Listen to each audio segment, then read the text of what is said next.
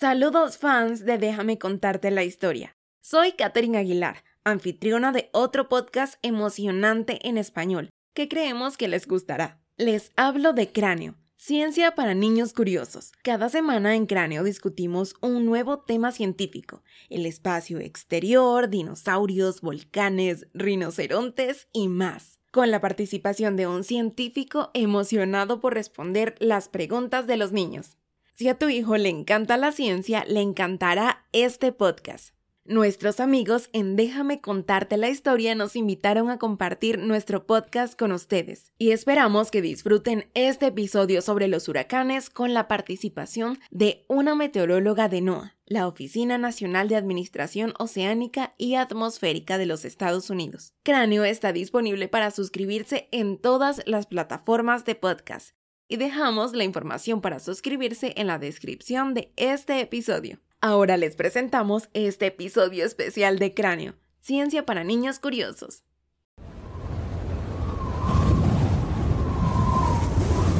Imagina estar en una tormenta poderosa, con vientos que rugen como leones, lluvias torrenciales y misterios en espiral.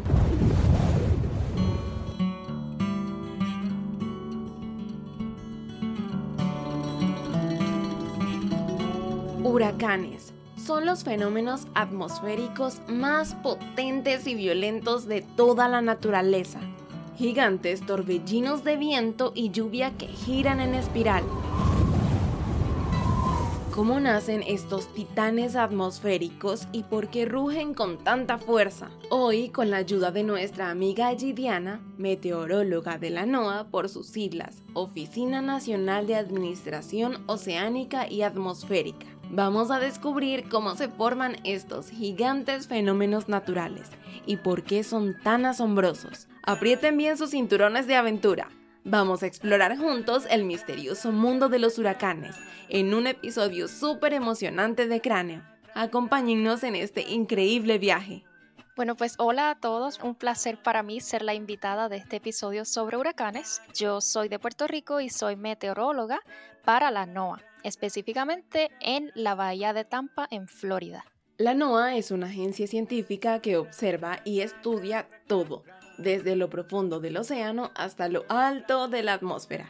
Y Gidiana es parte del equipo de científicos que trabajan para mantenernos informados y descubrir más sobre nuestro planeta. Son algo así como los exploradores modernos de la Tierra. Teniendo claro esto, muy bien, Gidiana, ¿Estás lista para responder a las preguntas? Claro que sí, estoy más que lista. Que vengan las preguntas. Hola Renata. Hola, mi nombre es Renata y tengo siete años y vivo en Monterrey. Y mi pregunta es, ¿de qué están hechos los huracanes? Bueno, los huracanes tienen varias partes, ¿verdad? Tienen varios componentes. Eh, yo voy a estar mencionando las principales, que son, número uno, el centro, que me imagino que ustedes han escuchado que se le conoce como el ojo del huracán. Y ese es un área donde hay mucha calma. Hay pocos vientos y no tiene muchas nubes. Puede parecer muy loco que dentro del huracán haya calma. Exacto, sí, sí. También los huracanes están hechos de la pared del ojo. En la pared del ojo Ahí encontramos nubes bien, bien densas, son unas columnas bien altas y en esa región podemos encontrar los vientos más fuertes, los más intensos del huracán. También los huracanes están hechos de bandas de nubes que giran en forma de espiral y esas bandas, ¿verdad? Nos traen mucha lluvia y giran alrededor del centro, que es el ojo del huracán. Y pues todas esas partes se forman y en conjunto forma lo que son pues el huracán. Y si hay condiciones favorables, como por ejemplo altas temperaturas en los océanos, que estén bien calientes, que hayan vientos favorables y también mucha humedad en la atmósfera, todo eso se combina y se crea lo que es el huracán. Qué curioso, Gidiana. Entonces, para hacer un pequeño repaso, si pensamos en la receta o los ingredientes para hacer un huracán, primero necesitamos temperaturas altas en los océanos, como si estuvieran en un jacuzzi gigante. Luego agregamos vientos que soplan en la misma dirección. como si estuvieran siguiendo una coreografía secreta. Y no olvidemos la humedad en el aire, como si alguien estuviera lanzando muchísimas chispitas de agua al viento. Ahora, estos ingredientes mágicos se convierten y ¡boom! Tenemos el huracán, es como una gran receta de nubes densas y vientos poderosos. Y el ojo del huracán es como ese pastel o empanada sin relleno. Recordemos que el ojo del huracán está vacío. Así que resumiendo, los huracanes son como el resultado de una gran reunión atmosférica, en donde todo se mezcla para formar esta impresionante tormenta.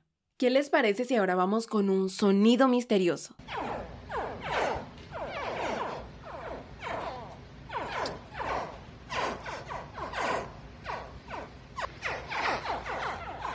¿Sabes de qué se trata? Como pista te cuento que ese sonido es el que hacen las crías de un reptil. Les voy a dar la oportunidad de escucharlo una vez más, un poco más adelante, y les daré opciones. Mientras tanto, sigamos con una pregunta de Lur.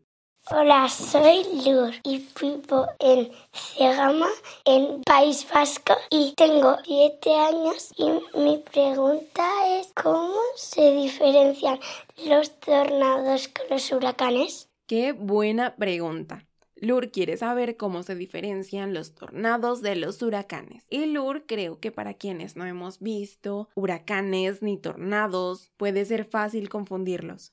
Exacto. Muchas gracias, Lur, por tu pregunta.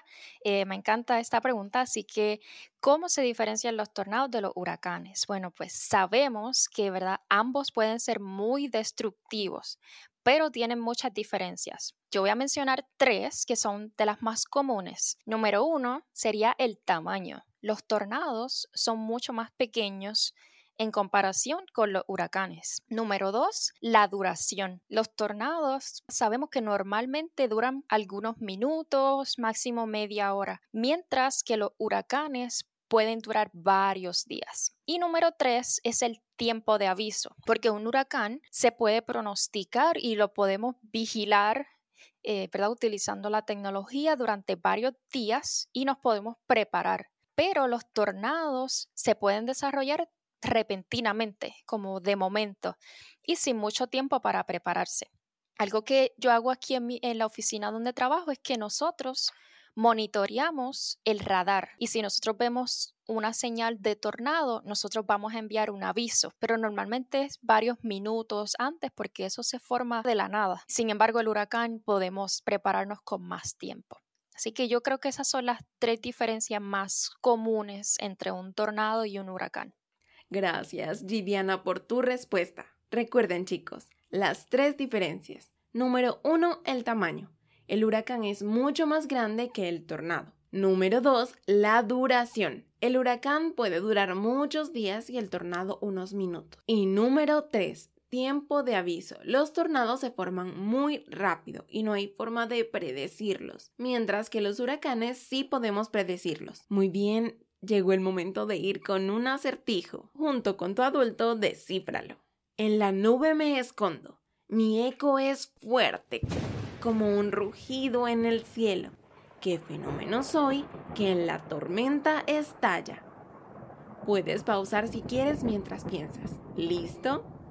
La respuesta es el trueno. Sigamos con la pregunta de Emiliano. Hola Emiliano. Hola, mi nombre es Emiliano, tengo 6 años. Mi pregunta es, ¿cómo se nombran los huracanes y por qué? Es correcto. Qué pregunta tan interesante. Me gusta mucho esa pregunta. Así que existen unas listas que ya están determinadas por cada año por seis años. Quizás pueda parecer un poquito complicado, pero lo voy a tratar de explicar mejor. Tenemos seis años y tenemos seis listas de diferentes nombres, de hombre, de mujer, y cada año, o sea, cada vez que se forma una tormenta, nada más los meteorólogos y los, ¿verdad? los expertos en eso, solo tenemos que ir a la lista y seguir el orden. Chicos, un dato curioso es que esto se hace para poder diferenciar un huracán de otro. Y así es mucho más fácil para nosotros entender de qué huracán estamos hablando. Por ejemplo, si pusiéramos números sería mucho más complicado y confuso identificarlos. Exacto, sí, sí. Es más complicado. Oye, Liliana, y tengo una curiosidad. ¿Esos nombres de dónde salen? Si no me equivoco, son nombres al azar, pero algo bien curioso es que utilizan nombres en inglés, en español y en francés y las listas cada año tienen esos nombres. Otro dato bien interesante es que si hay un huracán que toque tierra y cause mucho, mucho daño en ese lugar, ese nombre se va a eliminar de la lista por siempre, no se va a volver a utilizar. Un ejemplo de eso fue el huracán María en Puerto Rico en el 2017, causó mucho daño, así que ya el nombre María ya no se puede volver a utilizar. También, por ejemplo, el año pasado tuvimos a Ian en Florida, ya ese nombre causó mucho daño, así que ya no se va a volver a utilizar. Entendido. Los nombres de los huracanes que causaron mucho daño quedarán para la historia. En un momento vamos con otra pregunta. Antes te cuento que hemos dejado una encuesta al final del episodio. Si tienes una petición también para un episodio futuro, ese es el espacio para dejar tu idea. Pídele ayuda a un adulto. Ahora sigamos con Bruno. Hola, soy Bruno Rosquillas y, y tengo 7 años. Vivo en Monterrey. Mi pregunta es, ¿qué tan fuertes son los huracanes? Mmm, qué tan fuertes son los huracanes. Muy interesante.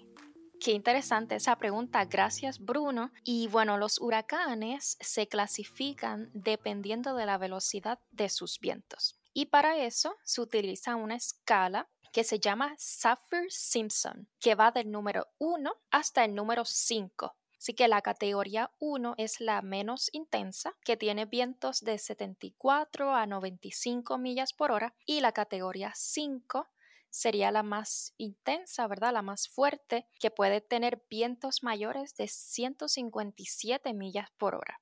Levanten la mano a quienes les gustan las matemáticas. Para que se hagan una idea, la categoría 1 de 74 a 95 millas por hora es como la velocidad de algunos autos deportivos en autopista. Imagina un automóvil rápido sonando por la carretera.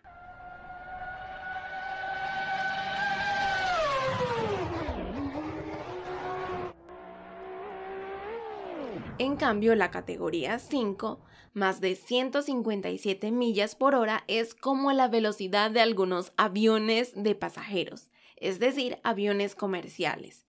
Piensa en lo rápido que viaja un avión cuando despega. Es increíblemente potente y rápido.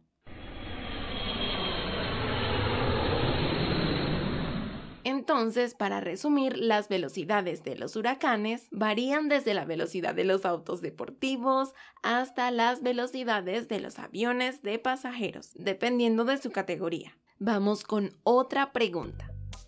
Pero antes, si aman a Cráneo y están buscando un podcast para antes de dormir o durante la siesta, Buenas noches Cráneo es perfecto. Explora la naturaleza y promueve la relajación con sonidos cautivadores y actividades de respiración, además de mindfulness. Ahora que lo sabes, vamos con otra pregunta, esta vez de Emma. Hola, mi nombre es Emma. Tengo nueve años, vivo en Puerto Rico y mi pregunta es, ¿cuál ha sido el huracán más fuerte que ha tocado tierra? Gracias Emma por tu pregunta súper interesante. Y bueno, yo estaba buscando información y encontré que el huracán más fuerte que ha tocado tierra es el huracán Patricia en el 2015 y ese huracán tuvo vientos sostenidos de hasta 215 millas por hora y causó daño creo que fue en México, así que ese ha sido uno de los huracanes más fuertes que ha tocado tierra. Patricia fue como un titán atmosférico con vientos muy fuertes, casi como la naturaleza mostrando su máxima fuerza. Cuando llegó a la Tierra, lamentablemente causó daños significativos en México. Esto nos recuerda el impacto impresionante y a veces destructivo de los eventos naturales. Gracias por tu pregunta, Emma. Ok, ahora ¿qué les parece si escuchamos una vez más el sonido misterioso de la semana? Ya saben que el sonido es de la cría de un reptil. Voy a dejarlo sonar.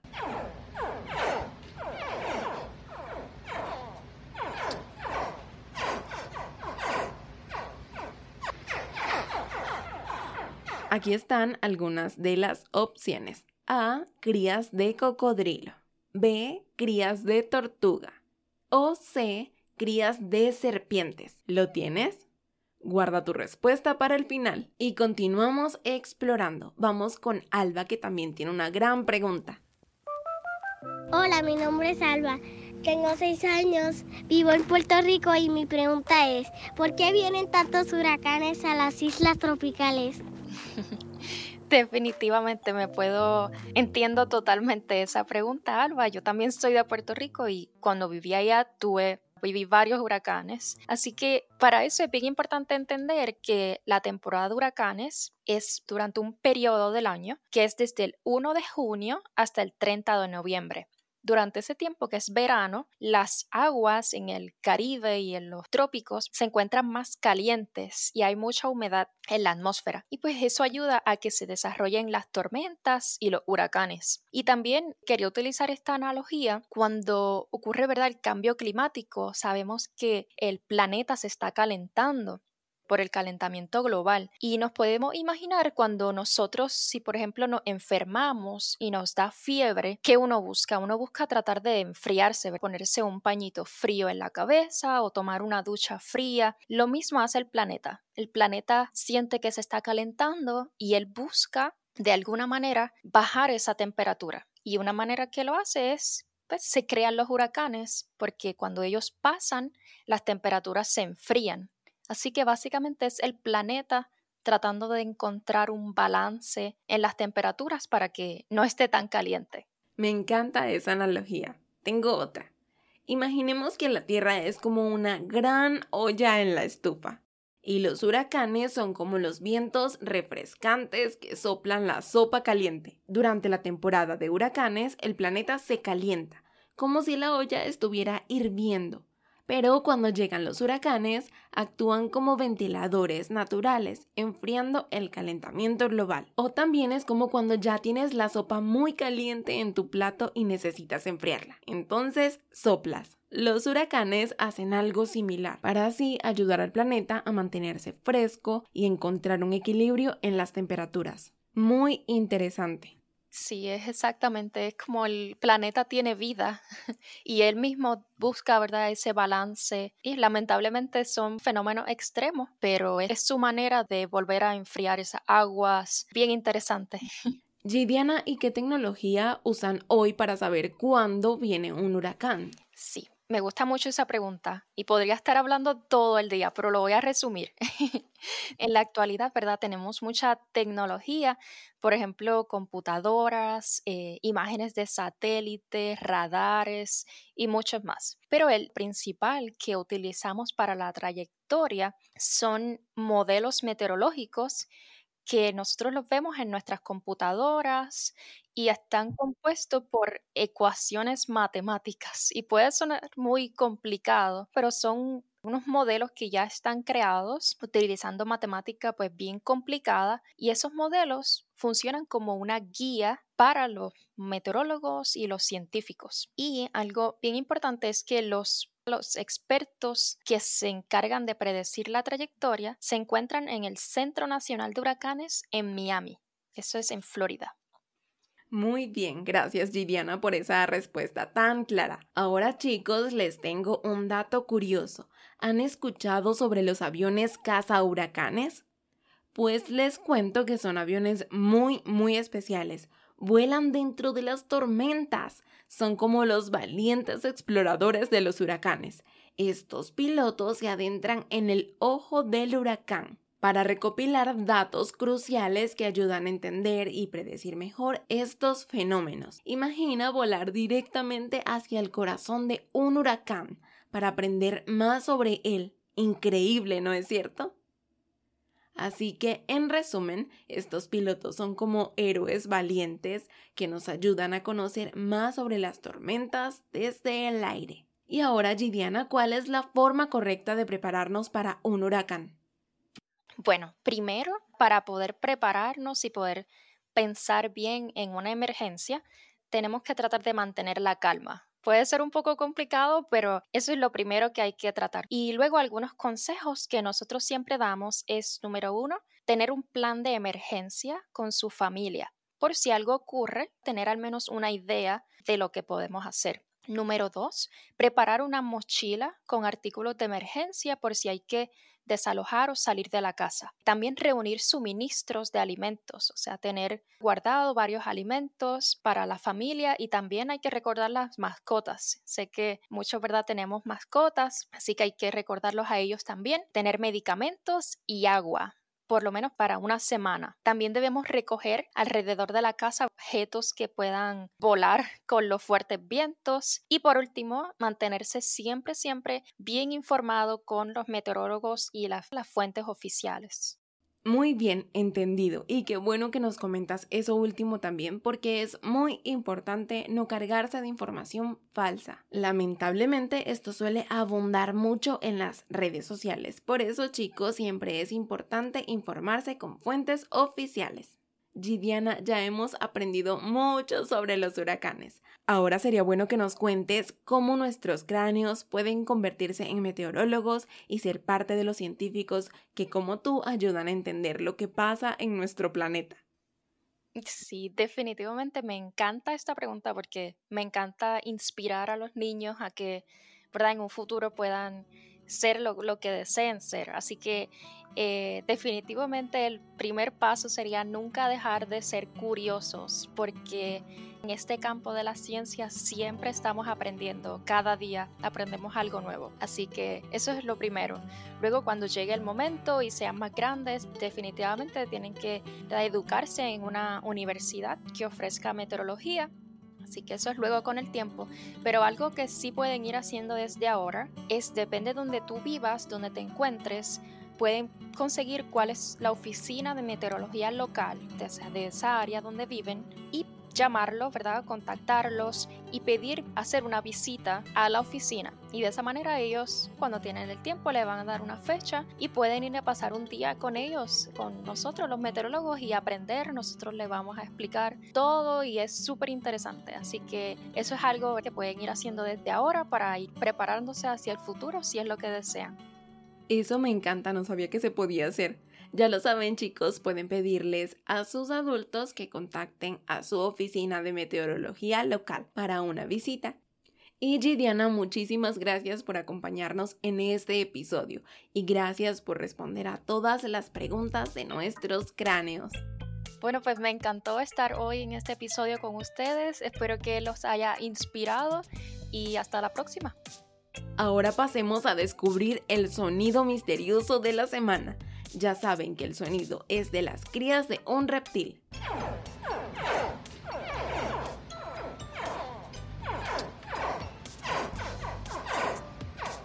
Les voy a recordar las opciones. A. Crías de cocodrilos. B. Crías de tortugas. C. Crías de serpientes. ¿Lo tienes? Puedes pausar si lo necesitas. ¿Listo? Son las crías de cocodrilo, muy bien. Un dato curioso es que los cocodrilos han existido en la Tierra durante más de 200 millones de años, lo que significa que han sobrevivido a la extinción de los dinosaurios.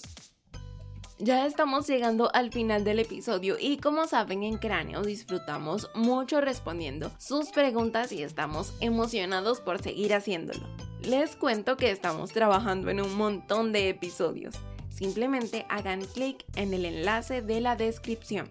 Envíennos un mensaje y les diremos cuáles temas están en producción para que puedan enviar sus preguntas. Si han disfrutado este podcast, les pedimos que lo compartan con dos amigos o familias a quienes creen que les gustaría. Gracias por llegar hasta aquí.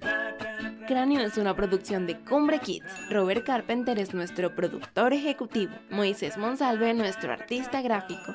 Y yo soy Catherine, la host y productora de este podcast. Regresaremos en una semana con un episodio completamente nuevo. Hasta entonces, mantén tu curiosidad. Nos escuchamos en el próximo episodio. Hasta luego, científicos.